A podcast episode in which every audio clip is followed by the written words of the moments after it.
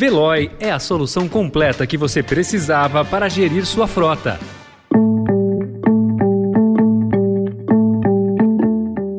Olá, seja bem-vindo, seja bem-vinda. Começa agora mais uma edição do Notícia no seu Tempo. Esse podcast é produzido pela equipe de jornalismo do Estadão para você ouvir em poucos minutos as principais informações do jornal. Entre os destaques de hoje, operação padrão da Receita Federal represa cargas e atraso na liberação pode resultar em aumento dos preços. Taxa adicional na conta de luz em época de seca pode subir até 57%. E Vladimir Putin afirma que negociação de paz chegou a beco sem saída. Esses são alguns dos assuntos que você confere nesta quarta-feira, 13 de abril de 2022. Estadão apresenta Notícia no seu tempo.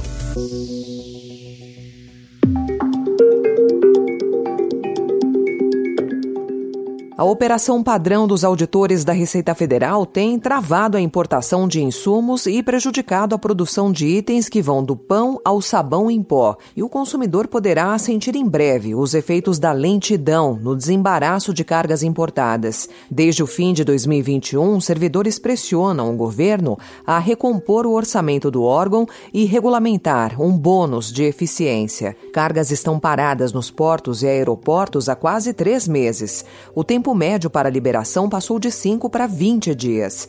O movimento teve início após o presidente Jair Bolsonaro prometer reajustar o salário de policiais federais, o que desencadeou também protestos de outras categorias. Procurada, a Receita Federal não se manifestou.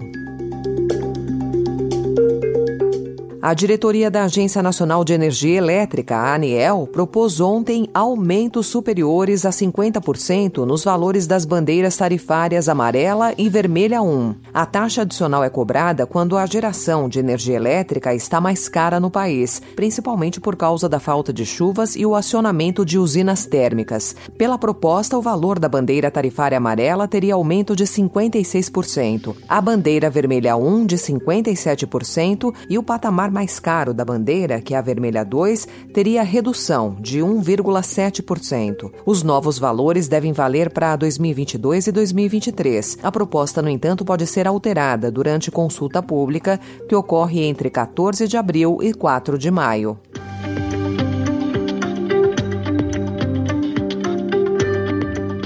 O Tribunal de Contas da União decidiu abrir um processo para apurar supostos prejuízos ao erário por parte de Rodrigo Janot, ex-procurador-geral da República, e Deltan Dallagnol, ex-coordenador da Lava Jato, em razão de gastos com diárias e passagens. A área técnica do TCU identificou que valores de gratificações pagas em forças-tarefa formadas de 2014 a 2020 totalizaram quase 11 milhões de reais, dos quais aproximadamente 8 milhões somente na Lava Jato no país. Em diárias e passagens, os gastos da Lava Jato totalizaram 5,3 milhões de reais. Somando outras viagens, os gastos chegam a 14,7 milhões. Em rede social, Deltan disse que a decisão é revoltante e que o TCU força a mão ao tentar responsabilizá-lo por diárias que não recebeu nem autorizou. Janot não foi localizado. O Conselho de Ética da Assembleia Legislativa de São Paulo aprovou por unanimidade o relatório que pede a cassação do mandato do deputado federal Arthur Duval, do União Brasil. O colegiado considerou que os áudios divulgados em março, onde o parlamentar depreciava a condição de mulheres refugiadas ucranianas, configuram quebra de decoro parlamentar. Em sua defesa, Duval reiterou o pedido de desculpas às mulheres, se disse odiado por não usar a verba de gabinete e o fundo eleitoral entre outras ações na Alesp. Ele afirmou também que não está sendo caçado por seus defeitos, e sim por suas virtudes. Самой России очевидно, что другого выбора у нас не было. Это правильный шаг. O presidente russo Vladimir Putin disse ontem que vencerá a guerra na Ucrânia e lamentou que as negociações de paz tenham chegado a um beco sem saída. Os primeiros comentários de Putin desde a retirada das tropas russas dos arredores de Kiev deixam claro que ele não pretende encerrar a operação militar. O tom desafiador de Putin coincide com a mobilização russa de tanques, artilharia e tropas no leste da Ucrânia.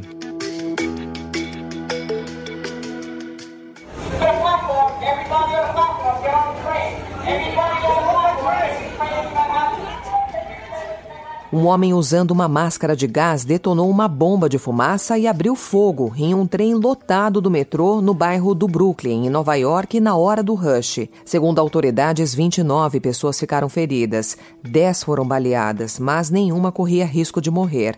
O episódio reacendeu o debate sobre segurança pública na cidade. Imediatamente, a polícia iniciou uma caça ao atirador e foi oferecida uma recompensa de 50 mil dólares por informações que levassem à sua captura. A governadora governadora de Nova York, a democrata Kathy Hochul, disse que o incidente não era investigado como ato terrorista. I want to begin by assuring the public that there are currently no known explosive devices on our subway trains, and this is not being investigated as an act of terrorism at this time.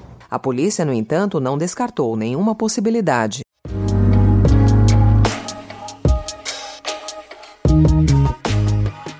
Os atrativos da Páscoa em Gramado, na Serra Gaúcha, devem levar um público de aproximadamente 300 mil visitantes à cidade após a flexibilização das normas sanitárias referentes à pandemia de Covid. A estimativa é da Associação da Indústria e Comércio de Chocolates Caseiros de Gramado. Segundo a Choco, o crescimento nas vendas deve atingir 20% em comparação a 2019.